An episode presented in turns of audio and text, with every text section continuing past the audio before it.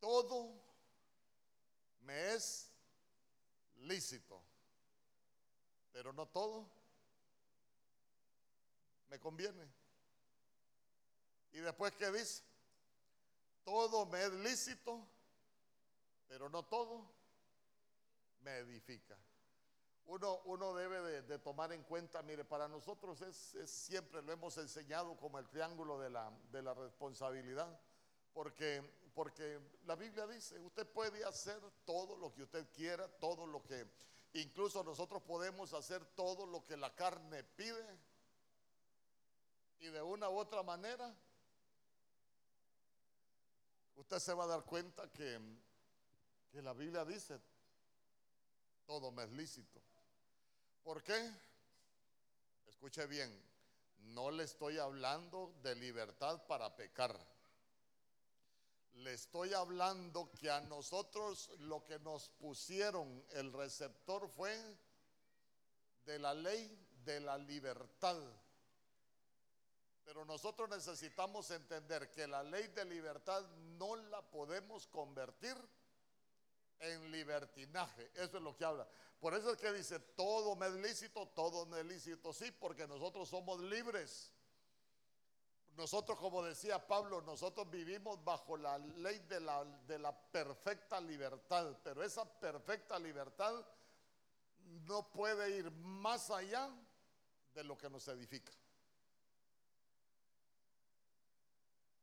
Amén. No todo nos conviene, porque hay cosas que no nos convienen. Vuelvo, vuelvo. ¿Será que, aún, ¿Será que hablando familiarmente, oiga bien, familiarmente, terrenalmente, a un matrimonio le conviene el adulterio? Por donde lo veamos, hermano.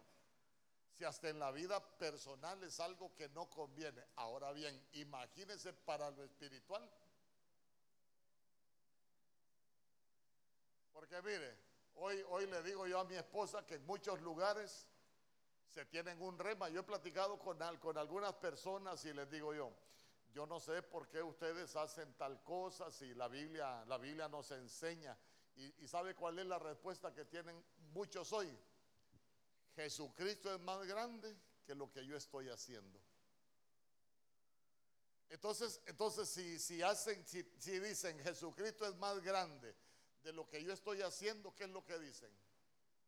Yo puedo pecar y mi pecado es más pequeño que la misericordia del Señor.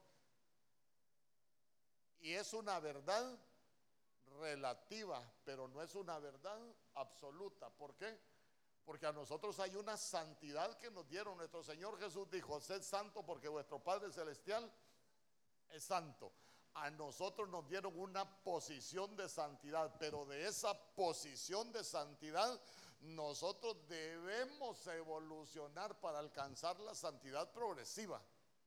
¿Por, e, ¿Por, qué? Porque eso es que la Biblia dice, en cuanto dependa de vosotros, buscad la paz con todos y la santidad, sin la cual nadie verá al Señor. Entonces mire usted que la santidad posicional es una cosa, pero lo que nos va a permitir ver al Señor es la santidad progresiva, la que nosotros buscamos día a día. ¿Sabe por qué? Porque es bien tremendo. No todo nos conviene. Y si no nos conviene, es porque nos echan a perder. Y mire usted, porque no todo nos edifica. ¿Se recuerda que comencé hablando ahí con, con Salomón? Salomón propuso edificar. Pero qué tremendo que cuando él dejó de edificar, se corrompió. Cuando él dejó de edificar, se volvió famoso, llegaron los visitantes, porque uno se vuelve famoso en el mundo espiritual. Uno se vuelve famoso. Usted ve a Abraham, la Biblia habla de su fama, Cristo Jesús habla de su fama, eh, David se volvió famoso, Salomón se volvió famoso. Pero, pero mire usted la diferencia, los que siguieron edificando después de la fama, Hermano, se va a dar cuenta que hicieron grandes cosas. El problema es el que dejó de edificar, se corrompió. Porque si hay algo terrible que nos puede pasar a nosotros es el, lo que nosotros conocemos como el síndrome del producto terminado. ¿Usted es necesitado de Dios? Ah, yo también. Nosotros necesitamos que el Señor nos visite, si necesitamos que el Señor nos visite. Necesitamos que el Señor nos dé la fuerza para, para, poder, para poder decirle no a todo aquello que no nos conviene, si necesitamos esa fuerza. Dice amén conmigo.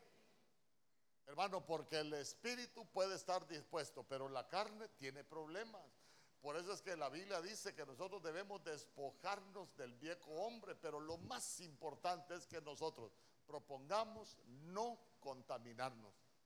Hermano, las proposiciones van a venir, por eso le digo, este es un mundo de propuestas, de proposiciones, de proponer, pero, pero nosotros tenemos que proponer en nuestro corazón no contaminarnos.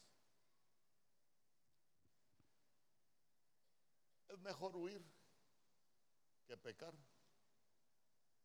¿Podemos hacer de todo? Sí, podemos hacer de bien y no todo nos edifica. Primera de Corintios capítulo 6 verso 2. Ese Pablo enseñó cosas bien bien bonitas. Ahora mire lo que dice Pablo. En Primera de Corintios. Todas las cosas me son lícitas. De nuevo lo vuelve a decir. Mas no todas me convienen. Todas las cosas me son lícitas. Mas yo no me dejaré dominar de ninguna. ¿Cuál es la diferencia entre esos dos versos? Primero dijo, no todo me edifica. Y ahora está diciendo, yo no me dejaré dominar. Entonces, entonces mire, ¿por qué hoy él está hablando de que no se dejará dominar?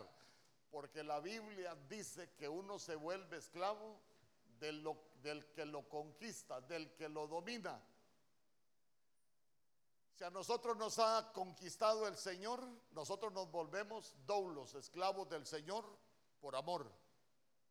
Pero si a nosotros nos ha conquistado el pecado y vivimos en pecado, no nos conquistó el Señor. A nosotros nos volvimos esclavos del pecado. Y mientras seamos esclavos del pecado,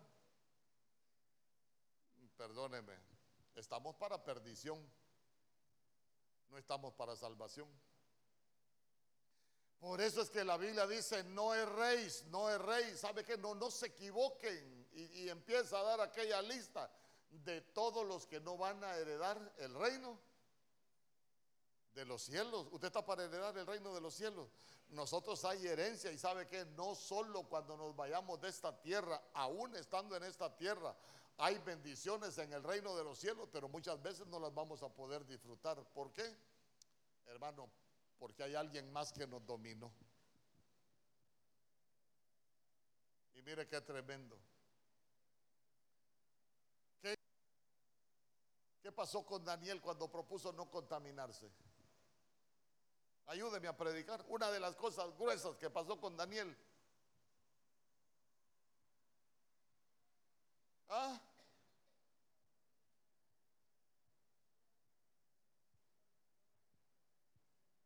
¿Quién?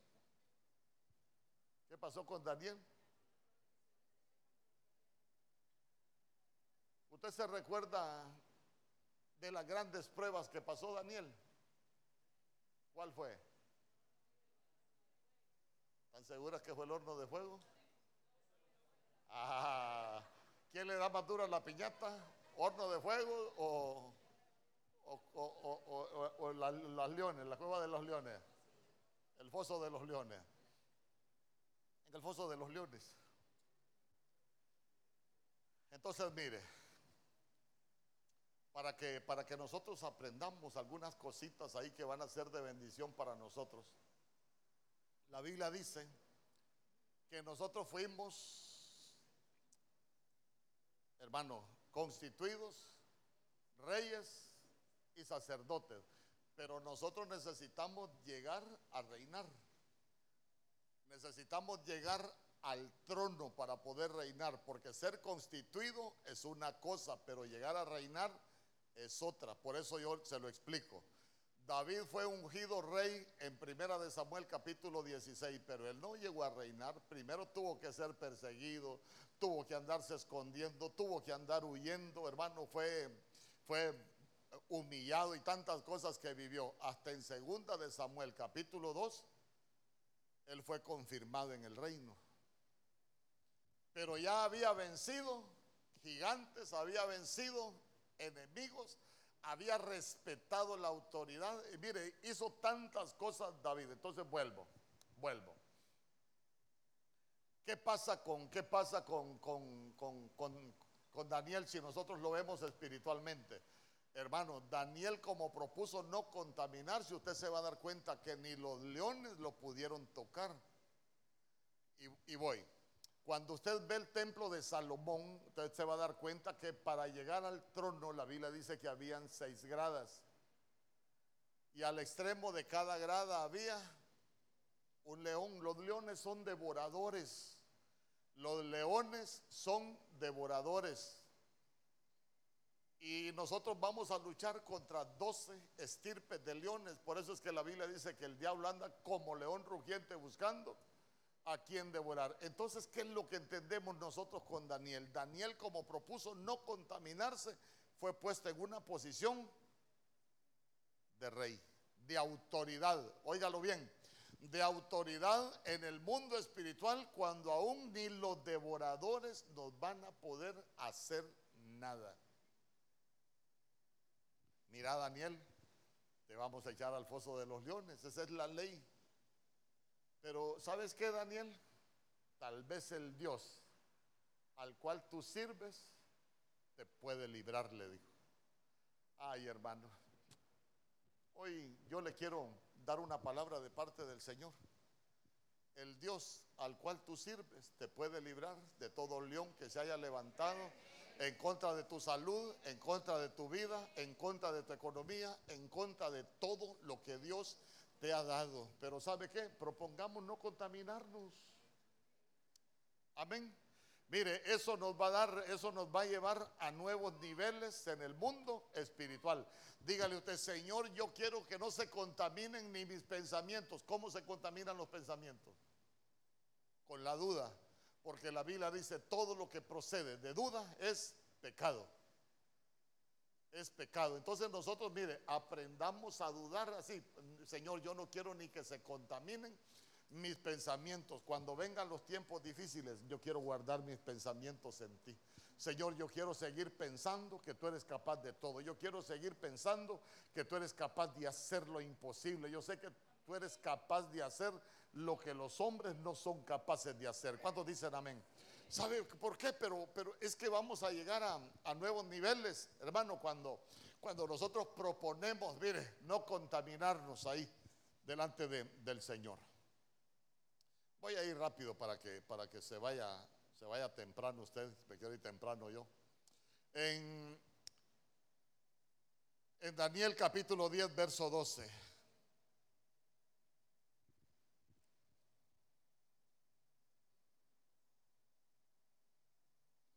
ahí en la Reina Valera 60, dice, entonces me dijo Daniel, no temas, porque desde el primer día que dispusiste tu corazón a entender y a humillarte, tus palabras y venido. Daniel, Daniel propuso.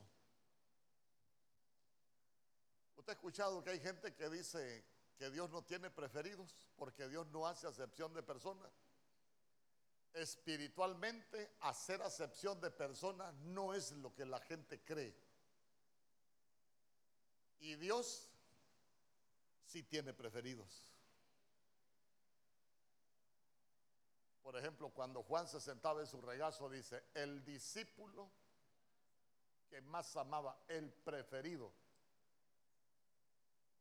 se recostaba en sus regazos, el preferido Dios no le tiene ni tan siquiera que hablar. Hasta los susurros de Dios puede interpretar. Hasta los susurros de Dios puede escuchar el que está tan cerca. Pero vamos, Daniel.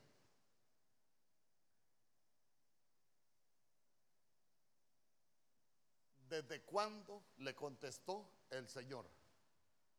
¿Desde el día que pidió o desde cuándo? ¿Ah? Es que, es que mire, aprenda, aprendamos a leer la Biblia, hermano. ¿Ah? Primero dispuso su corazón para humillarse. ¿Y para qué más? Para entender y para humillarse desde el primer día que él dispuso su corazón, no desde el primer día que pidió.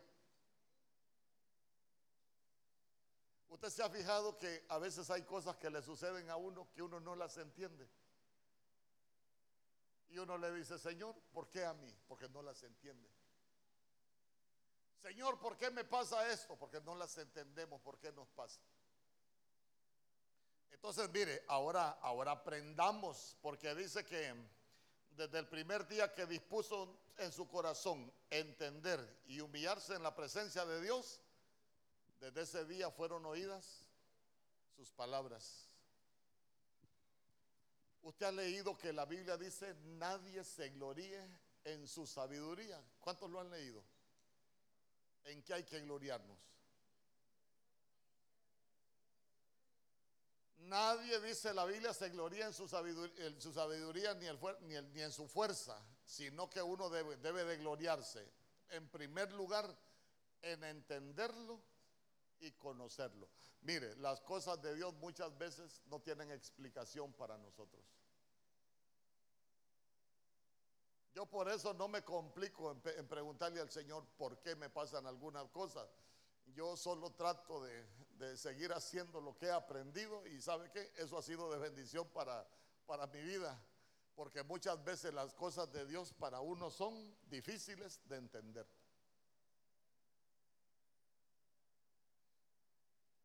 Hermano, usted no se ha fijado que a veces hay cristianos que no tienen ni qué comer y uno dice, pero si somos hijos, ¿en caso el cristiano no todo lo que le pasó? Pero Job dice, la verdad que yo de oídas te había oído hasta que entendió. ¿Y sabe qué? Hermano, hasta que llegó a conocer el de yo solo de oídas te conocía, pero hoy como quien dice, hoy sí puedo hablar del Dios, del Dios Todopoderoso. Es que a veces nosotros no entendemos ni lo conocemos. Pero mire qué bonito, ¿por qué? Porque fueron oídas tus palabras. ¿Cuánto necesitan que Dios escuche su palabra? ¿Cuánto necesitan? Pero mire, pero mire, en este momento alguien que necesite que Dios escuche su petición.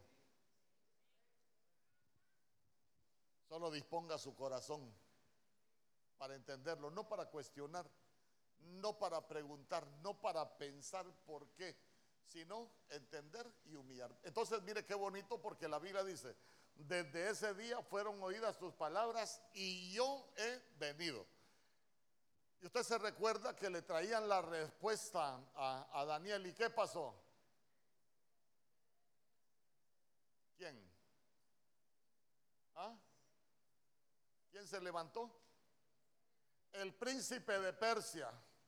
Entonces, entonces mire qué bonito porque la Biblia dice, está hablando el, ángel del Señor y le dice, desde el día que tú pediste ahí, te humillaste, fueron oídas tus palabras y yo he venido. Pero sabes qué, cuando venía se, me levantó el príncipe de Persia. ¿Y qué pasó con el príncipe de Persia?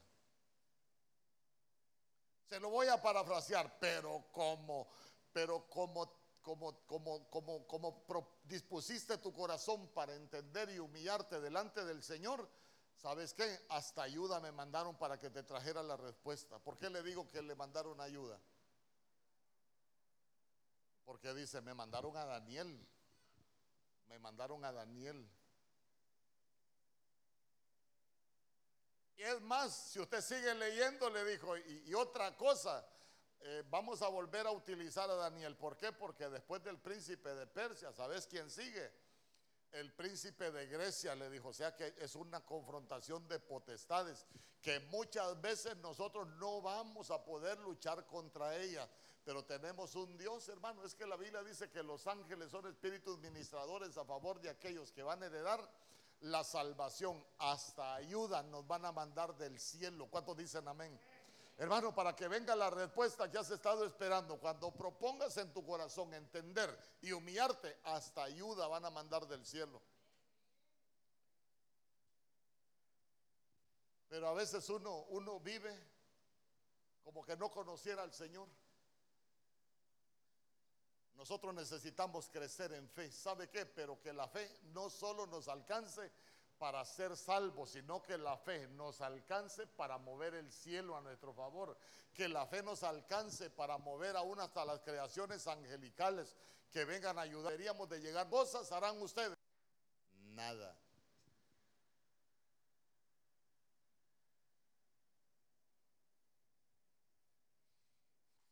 Mire, le voy a contar, como mi esposa le contó cosas mías el viernes que yo no estaba. Le voy a contar. Cuando estábamos en aquel templo éramos poquitos, hermano, éramos poquitos. Yo le he contado que, algunas hermanas de muy buen corazón me decían, pastor, se va a meter a problemas, la gente, mire cuánta gente habemos para pagar el alquiler, ¿cómo va a ser? Y yo le decía, mire, yo tengo una convicción. Si Dios me trajo, Dios nos va a dar para que paguemos. Porque esto no es de hombres, le decía yo, no es de, no es de trabajar, es de creer lo que Dios puede hacer. Y me decía, no, pero es que mire, yo, yo veo la gente, yo más o menos sé cuánto recoge usted de diezmos. Y yo le decía, sí, pero esa no es preocupación para mí. Si Dios me trajo, Dios sabe lo que va a hacer. Yo le he contado, mire, le voy a contar, es que le he contado algunas cosas. Se nos acabó el dinero que traíamos, hermano. Es que hablar cuando ya está todo esto es bonito, pero ay, hermano. Usted se ha fijado que yo no publico nada de lo que nosotros comemos, ni nada de lo que nosotros hacemos. Ay, hermano, porque yo pasé por un tiempo donde le decía a los hermanos, acepto la invitación pero ¿sabe qué? Con una condición, que no publique que vamos a comer, porque mi hija solo tiene 25 lempiras para comer en todo el día en universidad. Eso usted no lo conoce. 25 lempiras para todo el día. Y nosotros a veces ni para pagar el alquiler. Yo solo le decía al Señor, Señor, tú me trajiste, tú nos vas a proveer. Había, días que me llamaba alguna gente de San Pedro, pastor, el Señor me habló, aquí estoy en el banco, debe el número de cuenta porque le voy a mandar una ofrenda. Cabal, lo que nosotros necesitábamos para, para el alquiler. ¿Nosotros cree que podemos llegar a conocer ese Dios? Yo le he dicho, hermano, mire, a veces ajustábamos para el alquiler, no ajustábamos para la luz. Y yo llegaba a la ventanilla del banco. Eh, fíjese que quiero averiguar cuánto debo en este contador. No me dice, ya lo pagaron. ¿Usted cree que el cielo no le puede pagar una deuda a usted? ¿Usted cree que en el cielo no hay, no hay nada de lo que usted puede ocupar? En el cielo hay todo de lo que nosotros ocupamos. Lo que nosotros necesitamos, esa dimensión. Hay sanción en el. ¿Sabe qué es lo más tremendo? ¿Cómo accesa uno al reino. ¿Ah?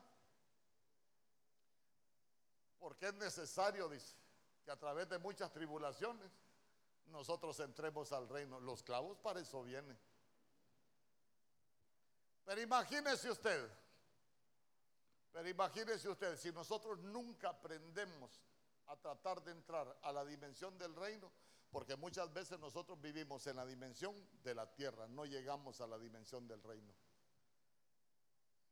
Pero en este tiempo del Espíritu nosotros podemos llegar a la dimensión del reino. ¿Sabe qué? Con esa fe, y le repito, que tengamos esa autoridad en nuestra boca para decirle al monte que se, que se aparte, que se quita, para que los montes se muevan. ¿Y qué es el monte? ¿Qué son los montes? El monte es prueba, el monte es problema, el monte es dificultad. El monte representa todo aquello que se levanta en contra de nosotros para impedirnos el seguir avanzando. Hermano, el, monte es todo aquello que se levanta para, para, ¿sabe qué? Para detenernos.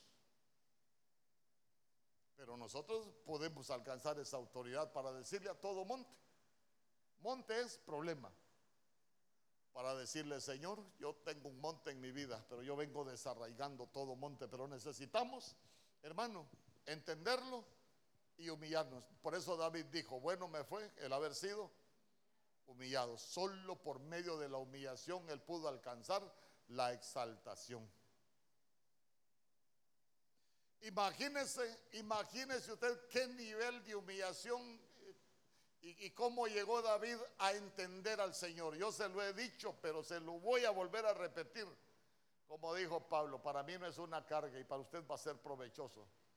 Cuando David se levantaban los enemigos, aquellos enemigos que eran más poderosos que él, dice la Biblia, David siempre fue y consultó al Señor. David, hermano, estaban los enemigos poderosos y, y David no se llenaba de miedo. David no se podía temblar. ¿Por qué? Porque David sabía quién estaba con él. ¿Usted sabe quién está con usted? Con usted está el Todopoderoso. Con usted está el más grande, el Dios de imposibles, el Dios que hace maravillas. Ese es el que está con nosotros. Imagínese, imagínese usted a lo que llegó David. ¿Por qué? Porque cuando se levantaban los enemigos iba a consultar al Señor. Señor, ¿qué hago? Y a mí me impacta, me ha impactado mi vida que el Señor le dijo, cuando escuches como el galopar de, de caballos sobre las copas de las balsameras, entonces ve que yo te daré la victoria. Y la Biblia dice que David hizo como el Señor le dijo. Segunda de Samuel capítulo 5 verso 24, si no me equivoco, ahí lo anoto. David fue, hizo como el Señor le dijo y le dio la victoria sobre los enemigos. Nosotros necesitamos escuchar la voz de Dios. ¿Sabe qué? La voz de Dios ahí está en su palabra. No temas, yo te ayudo, no temas, yo soy tu sanador. La aflicción en el pozo que nos ha rescatado, hermano, por nuestra fuerza no hemos hecho nada. ¿A, dónde lo quiero llevar? Que, que vea usted que esa proposición que tuvo Daniel de entender al Señor, a nosotros nos puede catapultar a la dimensión del reino. que usted necesita una respuesta, aunque se levanten los enemigos, aunque se levanten los enemigos generacionales, aunque se levanten los perseguidores, se levante quien se levante, la respuesta usted la va a tener. ¿Por qué? Porque hasta ayuda le van a mandar del cielo para que le traigan lo que usted necesita. Hermano, ¿acaso no se acuerda de Elías? Se debilitó, hasta pan del cielo le mandaron.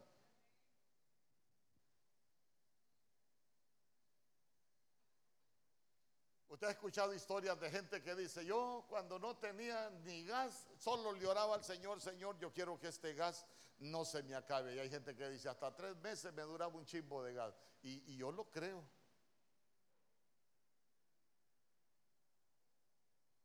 Pero a veces se nos va, ay, se me va a acabar el gas, voy a ir donde el hermano que me preste 300 pesos, porque si no, no voy a tener para cocinar. La primera alternativa muchas veces para nosotros son los hombres y la última alternativa es el Señor. Pero deberíamos de cambiar. Nuestra primera alternativa, ¿quién debería de ser? Yo le quiero preguntar, Daniel, ¿a quién acudía primero Daniel? Al Señor, hermano. Vaya primero al Señor. Señor, me voy a ir a hacer un examen, pero primero vengo aquí, aquí, me voy a humillar delante de tu presencia porque yo necesito tu favor, necesito que tú me cuides, necesito que tú me guardes. Y hasta le puede decir, ahí soy tu hijo, mal portado, pero tu hijo. ¿Y usted a quién va primero? ¿Al médico o al Señor? ¿Al hermano o al Señor? ¿A quién acude usted primero?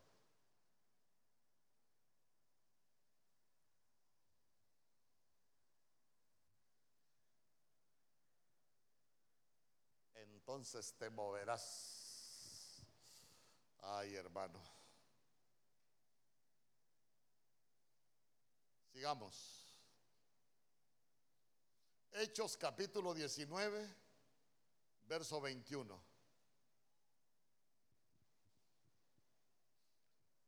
Pasadas estas cosas, Pablo se propuso en espíritu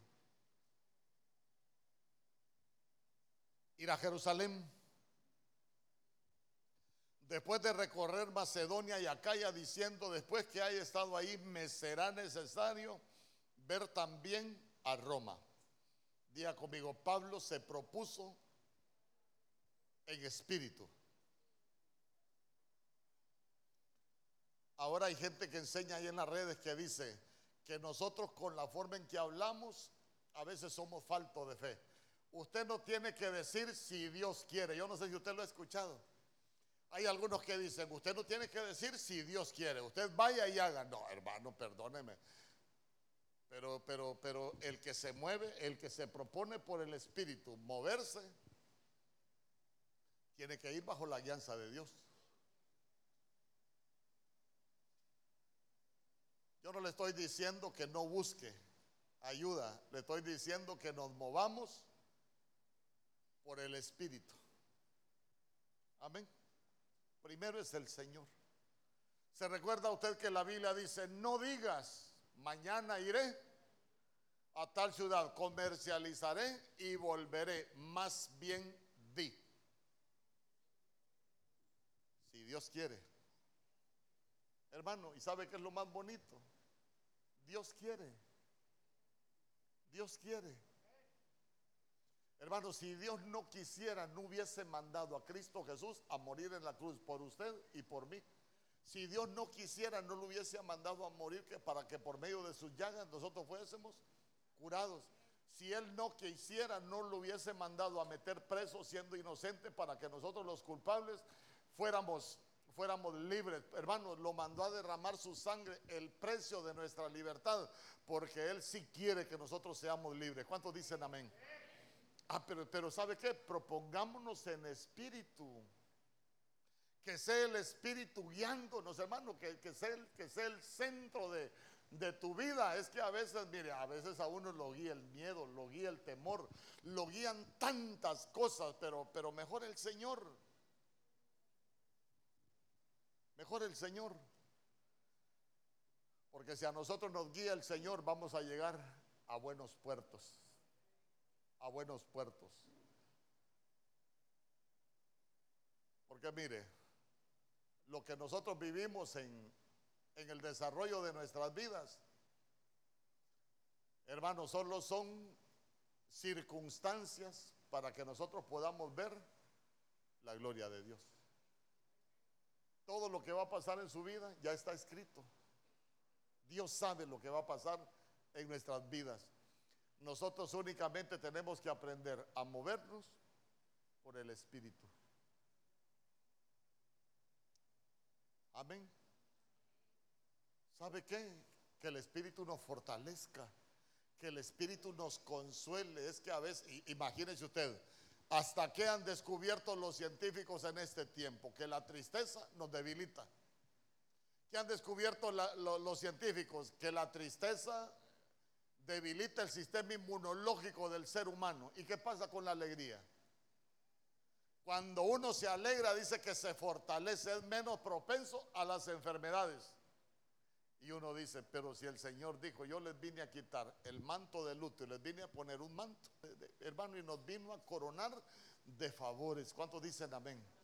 Miren, nosotros aprendamos a vivir con el Espíritu, hermano. El Espíritu nos va a llevar a hacer cosas grandes en Dios. Usted dice amén conmigo. Entonces, mire qué bonito Pablo. Cualquiera, cualquiera puede hablar de Pablo, pero, pero él se dejaba guiar por el Espíritu. Por eso lo que le, lo que le enseñé allá en la vigilia, hermano. Cuando, cuando se levantó aquella tormenta, que los vientos eran contrarios, hermano, que ellos hacían todo, ayunaron, botaron las cargas. Y hay un momento donde Pablo dijo, no hombre, yo ya hablé con el, con el ángel del Señor, ya hablé con el, con el Señor. ¿Y saben qué me dijo el Señor? Que nadie va a perecer. Y cuando todo miraba con los ojos naturales, ¿qué era lo más probable? Que todos se iban a morir. ¿Por qué? Porque dice que aquella tormenta se había convertido en Euroclidón, hermano. Era algo espantoso. Es así como a nuestra vida llegan situaciones que nadie las puede controlar, que nadie sabe lo que va a pasar. Pero Pablo dijo, suelten el timón, suelten las amarras, porque Dios me dijo. ¿Y sabe qué dijo él? yo confío en Dios.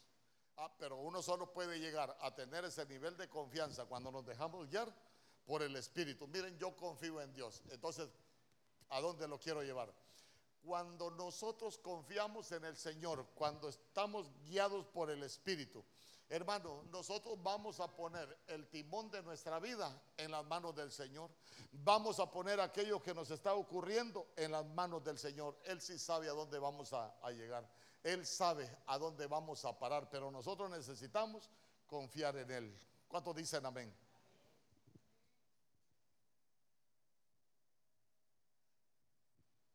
Con este voy a cerrar. Segunda de Crónicas, capítulo 32, verso 30. La PDT le voy a leer.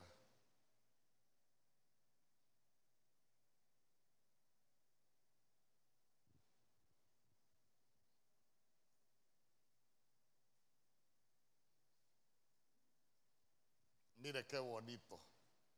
Ezequiel fue también el que cegó la salida superior de las aguas del Gijón y las canalizó bajo tierra. Preste atención. Las canalizó bajo tierra hacia la parte occidental de la ciudad de David. Así Ezequías tuvo éxito en todo lo que se propuso hacer. A ver, ¿qué hizo él para tener éxito en lo que se propuso hacer?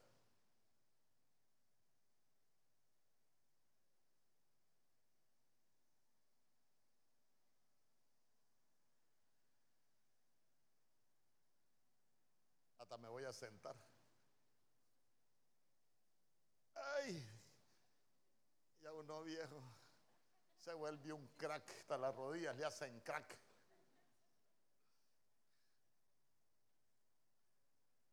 Cuando yo jugaba pelota me decían, ¿va a jugar, pastor? Sí, vamos a jugar los crack contra los jóvenes. Lo bueno me decían, no, lo que todo nos truena. todo le hace crack a uno. A ver, entrémosle.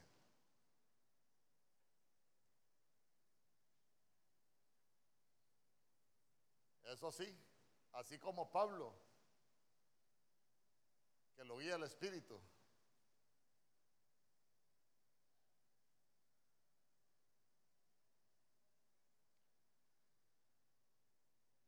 Usted se recuerda que hace poco le enseñaron de la hidroponía. ¿Ah? Árboles plantados junto a corriente. Entonces, mire, ¿qué hizo Ezequiel? El agua sobre la tierra no, la voy a cegar. Lo que voy a hacer es canalizarlas bajo tierra. Entonces lo que hizo fue túneles para meterse a la ciudad por el agua, pero bajo de la tierra. A ver, si alguien quería entrar, porque él, tuvo éxito en lo que hizo, en todo lo que se propuso hacer. ¿Por qué tuvo éxito? Porque la ciudad ya no solo era llegar por arriba y sacar el agua. Ahora la ciudad se tenía que entrar sumergido en el agua. ¿Aló? ¿Me expliqué? ¿O se lo vuelvo a explicar? ¿Quién quiere que se lo vuelva a explicar? ¿Ah? Tráigame la pizarra y un marcador ahí, por favor. De todos modos, si estos días de ayuno son lindos, hermano.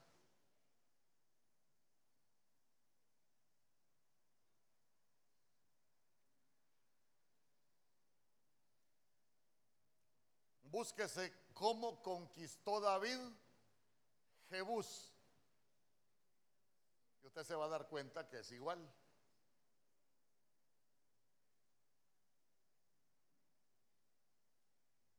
Sígame un par de marcadores ahí, por favor.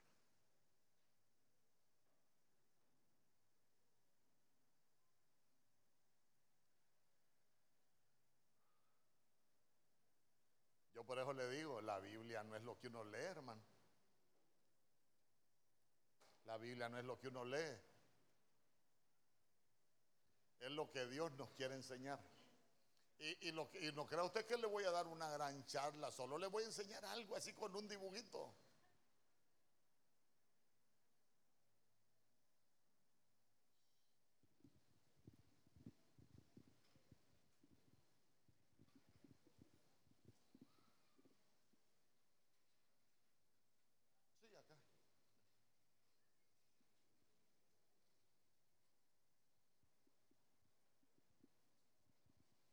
Entonces, mire, las ciudades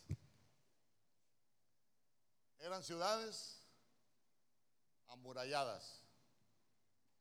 Eran ciudades amuralladas. Aquí iba. Usted haga cuenta y caso que estos son los muros. Entonces, haga usted que por acá venían las aguas del río. Entonces acá lo que hacían es que el río entraba a la ciudad, tomaban el agua. Pero él lo que hizo fue, cegó esta entrada de agua. Y lo que hizo es que la canalizó para poder entrar acá. Entonces, mire, no es lo mismo que usted venga y agarre un poquito de agua, lo que usted necesita, a que usted se tenga que sumergir en el agua de la palabra para tener éxito. ¿Me explico? Por eso es que, por eso es que, es más, revise usted cómo conquistó David la ciudad de, de Jebú, la ciudad de Gran Rey. Dice que él se fue por los túneles de agua. O sea que eso lo que nos implica es que uno se sumerge en el agua de la palabra. Mire, todo en nuestras vidas va a suceder por el poder de la palabra. Dios creó con la palabra, Dios hizo con la palabra. Nosotros tenemos poder en la palabra, pero sumergiéndonos en la palabra. Todos hablamos que la palabra tiene poder, pero utilizamos ese poder de la palabra. Por eso es que la Biblia dice, la muerte y la vida están en poder, ¿dónde? ¿Dónde está el poder de la vida y la muerte? En la boca. Y uno puede comer del dulce fruto. Amén. Entonces, mire qué bonito. ¿Por qué? Porque cuando Él canaliza bajo tierra las aguas, tuvo éxito en todo lo que se propuso hacer. Sumérjase en la palabra para que tenga éxito en todo lo que se proponga hacer. Yo quiero que cierre sus ojos. Yo solo le dije, no le voy